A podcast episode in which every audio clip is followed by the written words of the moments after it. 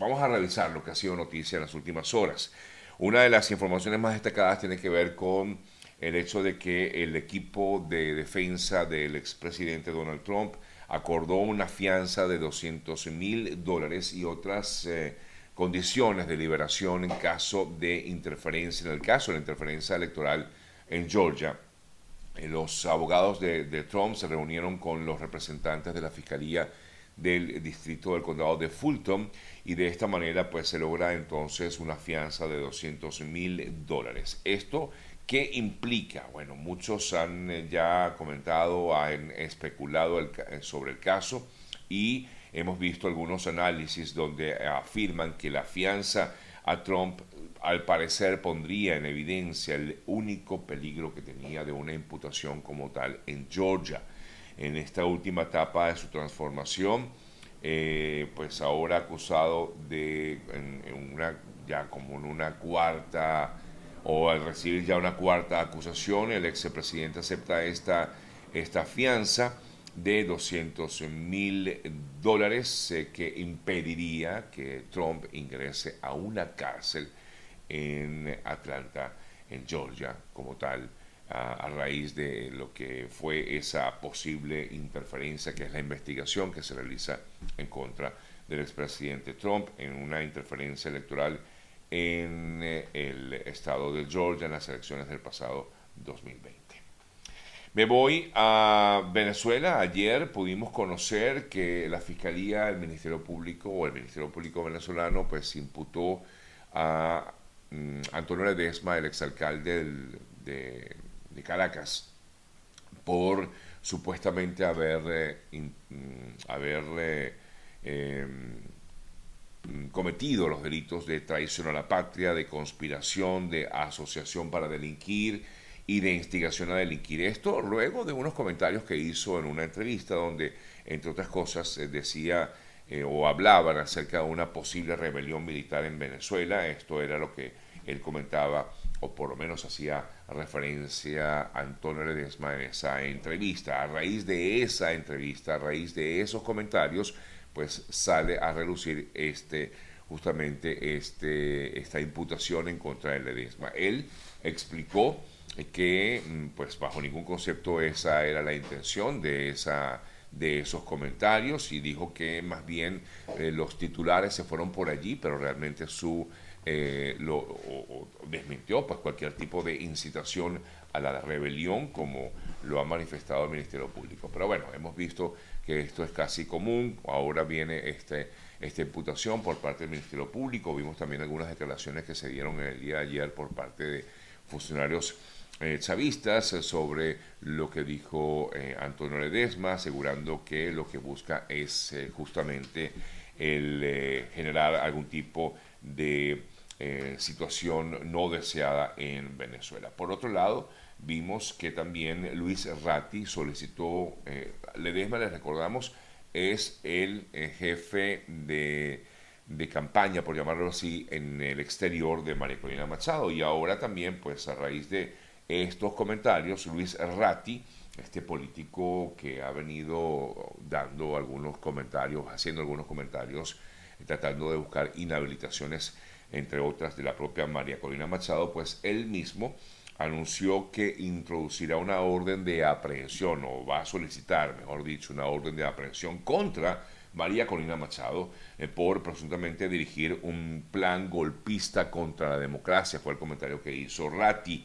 De acuerdo a lo que él ha manifestado, exigirá eh, de manera formal la orden de aprehensión contra Machado por dirigir, organizar, orquestar un plan golpista y violento contra la democracia, la paz y los venezolanos. Dijo también que iba a solicitar al Poder Electoral un pronunciamiento contra la primaria, ya que afirma, se considera, eh, se ha convertido en un grupo golpista. Bueno, en fin, estos han sido los comentarios que han hecho este señor Ratti en un escenario eh, para organizar un golpe de Estado. Dijo eh, Ratti atentar así contra la democracia y las elecciones en eh, Venezuela. Bueno, esto es eh, lo que ha venido haciendo esta persona desde hace ya un buen tiempo, eh, comentarios que van y vienen en contra sobre todo de los dirigentes de la oposición. Esto es lo más reciente. Luis Ratti entonces pretende hacer una solicitud de mm, una orden de aprehensión en contra de María Corina Machado.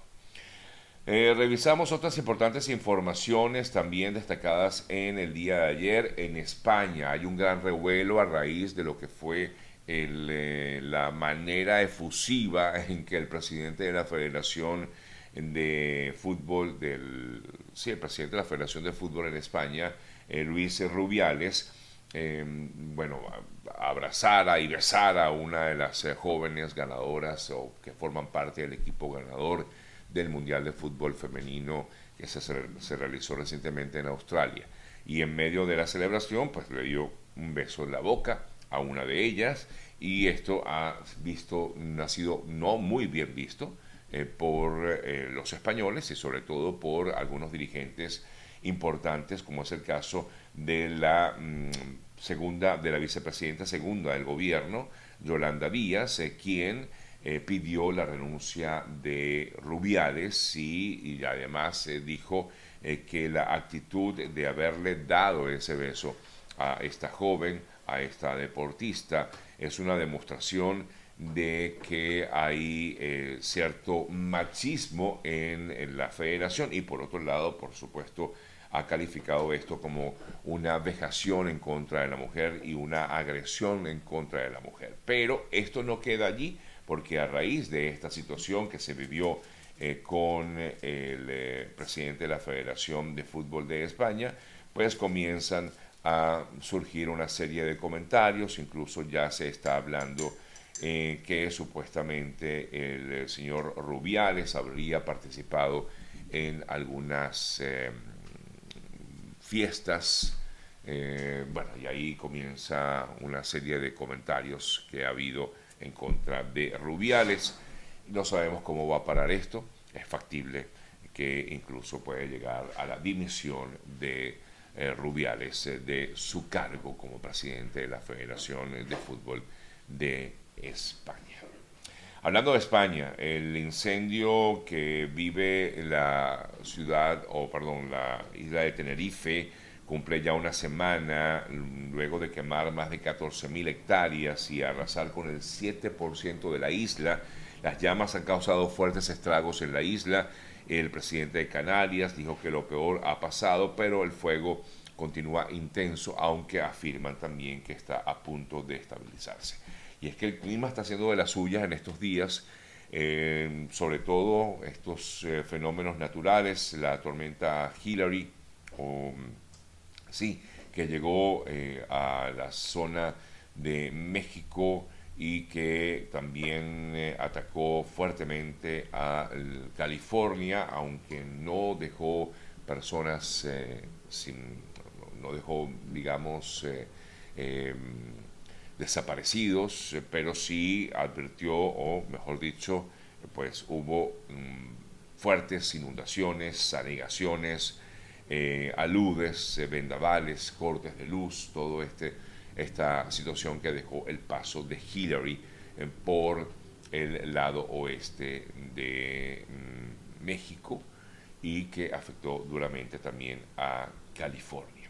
Eh, las lluvias, hablando de lluvias, las lluvias registradas también en las últimas horas han dejado una situación también nada fácil para quienes viven en Venezuela. De hecho, eh, entre otros, Bolívar, Táchira, eh, son algunos de los estados, así como Barinas y Aragua, se han visto afectados por las lluvias en las últimas horas, con el paso de otra tormenta tropical, o mejor dicho, de otra onda tropical en eh, Venezuela. En Bolívar nada más quedaron eh, damnificadas unas 2.000 familias, según el más reciente reporte. Y hablando de, que les comentaba acerca de Hillary, pues ahora ya Hillary pues está dejando ya al parecer de ser un peligro en estos momentos, pero, eh, pero ahora viene Franklin eh, por los lados del Atlántico.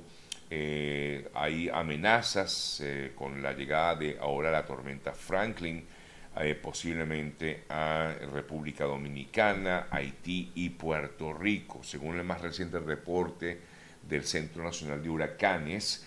Franklin afectará en principio a la isla Turcas y, Turcos y Caicos y luego pasaría, de hecho están esperándolo en República Dominicana y así como en Haití y Puerto Rico, la presencia de Franklin. Pero mientras avanza Franklin, también avanzan otros, otras dos tormentas u otros dos sistemas que ya tienen nombre, eh, pero dicen que estos otros dos, como lo son Emily y Gert, o están en el Atlántico abierto y al parecer no amenazarán a tierra. Así que, bueno, la, naturaleza esta sigue siendo de las suyas y ahora vienen esta, viene ya esta época de mm, huracanes y tormentas. Esperamos que, bueno, no se porte tan mal este año. Hemos visto graves eh, situaciones en el pasado. Amigas, amigos, son las 8 y 30 minutos de la mañana. Eh, como les decía, eh, no voy a poder tener hoy a Vladimir, pues está un poco complicado a nivel personal y por eso no va a poder estar con nosotros. Así que lo voy a repautar, se lo prometo, para el otro día de la semana. Ya les anunciaré exactamente cuándo y a qué hora. Mientras tanto voy a seguir con más información, pero también comentarles, amigas, amigos, acerca de lo importante que es estar asegurado aquí en este país. Por eso siempre hago la recomendación de eh, pues solicitar información directa a nuestro buen amigo Eoliver Suárez, que es asesor de seguros y les va a indicar lo que más le conviene a usted y a toda su familia. Es decir, cuál es el seguro que más le conviene, la póliza más conveniente. Así que contáctenlo a través del número telefónico el 954-842. 8875 954 842 8875 o también vía Instagram que es arroba eo.ayuda eo.ayuda. La situación de los migrantes en eh, la frontera sur de Estados Unidos continúa siendo delicada. Para el próximo 24 de agosto, por cierto, se dará inicio al juicio eh, que se ha solicitado por parte de varios estados del país, de Estados Unidos, en contra del paro humanitario. Eh, que en teoría pues debería decidirse a partir de esa fecha, 24 de agosto, a ver si pues continúa como tal el parol o no, si va a seguir eh, implementándose este programa humanitario para personas que vienen desde eh, Haití, de Nicaragua, de Cuba y de Venezuela. Eh, en tanto, pues hemos visto que el Departamento de Seguridad Nacional anunció la concesión de unos 77 millones de dólares para apoyar a comunidades que están en la frontera de Estados Unidos con México, así como también de algunos, algunas zonas que reciben migrantes. 77 millones de dólares habría entregado o va a entregar en todo caso el Departamento de Seguridad Nacional eh, para colaborar con el apoyo a los migrantes o apoyo a las comunidades que acogen a los migrantes. Es por esto que el comunicado precisa que 53 ciudades, estados y organizaciones como eh, por ejemplo el Banco de Comida de San Antonio o una asociación en El Paso se beneficiarán de estas ayudas para cubrir lo que sería el refugio temporal de estas personas, de los migrantes y gastos en los que se incurren mientras los, eh, em, las personas tramitan su situación, es decir, mm, si eh, comienzan pues con su proceso de asilo, que en todo caso es lo que realizan la gran, la gran mayoría de ellos. Hemos visto en las últimas, eh, los últimos días un gran número de personas que han intentado llegar hasta la selva del Darién para continuar su paso con destino en todo caso a Estados Unidos. Efectivamente son eh, videos reales que de personas que se encuentran sobre todo en la zona entre en Colombia y Panamá para ingresar a mm, la selva del Darién. Esta es la razón por la cual eh, uno de los funcionarios del gobierno de Estados Unidos ha hecho un señalamiento al respecto y por eso hablaba acerca de que la frontera entre Estados Unidos y México continúa cerrada. Voy a colocarles un extracto de lo que decía este funcionario. No está abierta para la migración irregular. No escuchen las mentiras de los contrabandistas. Las políticas de migración de los Estados Unidos no han cambiado. Bajo el título 8, Las personas y las familias quienes lleguen sin autorización estarán sujetas a una deportación. Y los no ciudadanos pueden ser devueltos a su país de origen. A las personas que son expulsadas se les puede prohibir la entrada durante cinco años. Las personas deben de confiar en la información oficial del gobierno de los Estados Unidos y no en rumores a través de las redes sociales u otras fuentes no oficiales. La frontera no está abierta para la inmigración irregular. Bueno, ese fue el comentario que hizo este representante del Departamento de Seguridad de Estados Unidos, recordándole a la población eh, migrante y sobre todo aquellos que intentan entrar al país de manera irregular que la frontera no está abierta y que está activo el título 8. Este título pues permite la deportación inmediata. Por eso es que no logramos entender cómo ha habido una nueva avalancha de personas que han intentado en principio cruzar el Darién y otras seguir su camino eh, con destino hasta, hasta Estados Unidos. Eh, pues lo que hemos visto durante años se repite y al parecer el número de personas ha aumentado de forma impresionante. Incluso ayer autoridades mexicanas eh, rescataron a una mujer con su hijo de cuatro meses en medio del río Bravo, estaban a punto de ahogarse, pero bueno, gracias a Dios fueron rescatados. Pero así como se pudo rescatar a estas personas, se rescataron a estas personas, muchas de ellas lamentablemente no cumplen su cometido por lo peligroso, intrincado y difícil que es el camino. Además, algunos incluso, como ya hemos visto y también hemos reseñado en el pasado, son víctimas de secuestro por parte de estos grupos, estas bandas de mafiosos que hacen vida en la frontera entre México y Estados Unidos. Bueno, vamos con, otros casos importantes, otras noticias importantes, mejor dicho. El caso del joven español Daniel Sancho en eh, Tailandia. Eh, lo más reciente que se tiene es que los resultados de la autopsia que se realizó a la persona, en este caso la víctima Edwin Arrieta, este médico cirujano, afirman que el, médico murió al ser degollado, según la información que dio a conocer la policía de Tailandia. Es por esto que uno de los, bueno, el vocero de la policía dijo, tenemos los resultados definitivos de la autopsia. Al parecer, dice él, primero se pelearon según las pruebas que hay en el lugar. Luego habría Daniel dado, le habría dado un puñetazo a este eh, doctor, luego el doctor cayó, golpeó la cabeza contra el, lavabo, pero no murió, sino cuando justamente comenzó Sancho a cortarle el cuello. Es lo que dicen los forenses, la policía de Tailandia al respecto. Bueno, en eh, eh, otros eh, también importantes, bueno, el caso del hijo de Petro, que se encuentra en la cárcel, ayer fue recibido, o mejor dicho, recibió la visita del presidente Gustavo Petro, dijo que como padre siempre tendrá mi apoyo y mi cariño. El presidente Petro confirmó que visitó a su hijo, quien, recordamos, se encuentra en libertad condicional, no en la cárcel, yo me equivoqué, no dije, dije en la cárcel, pero no está en la cárcel, recordamos que él está en libertad, libertad condicional, pero tiene un proceso que le impide también eh, pues, eh, estar libremente en la ciudad y por eso recibió la visita de su hijo. Me voy hasta Inglaterra, un caso terrible y que ha sido ampliamente comentado por la prensa europea, sobre todo aquí también hemos visto mucho lo que ha sido este caso en una enfermera británica de nombre Lucy Letby, quien tiene 33 años de edad, fue condenada, condenada a cadena perpetua por un tribunal británico por el asesinato de siete bebés.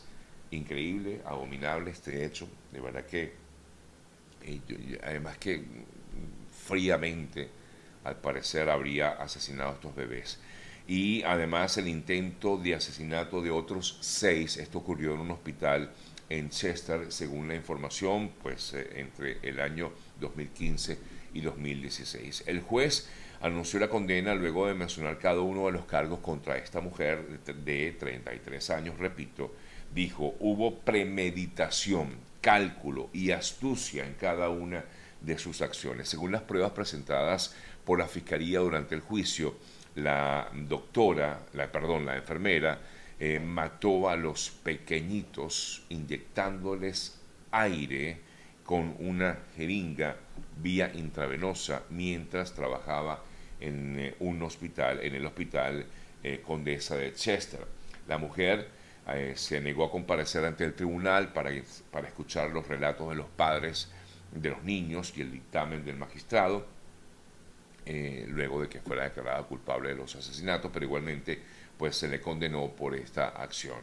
En un mensaje dirigido a la enfermera, el juez dijo, ahora tiene 33 años, tengo que determinar si la gravedad de los delitos es lo suficientemente alto como para que no deba hacer un eh, periodo mínimo, es decir, tratar de evitar que haya que tenga algún tipo de, mm, de, de libertad condicional, porque son delitos de gravedad muy excepcional.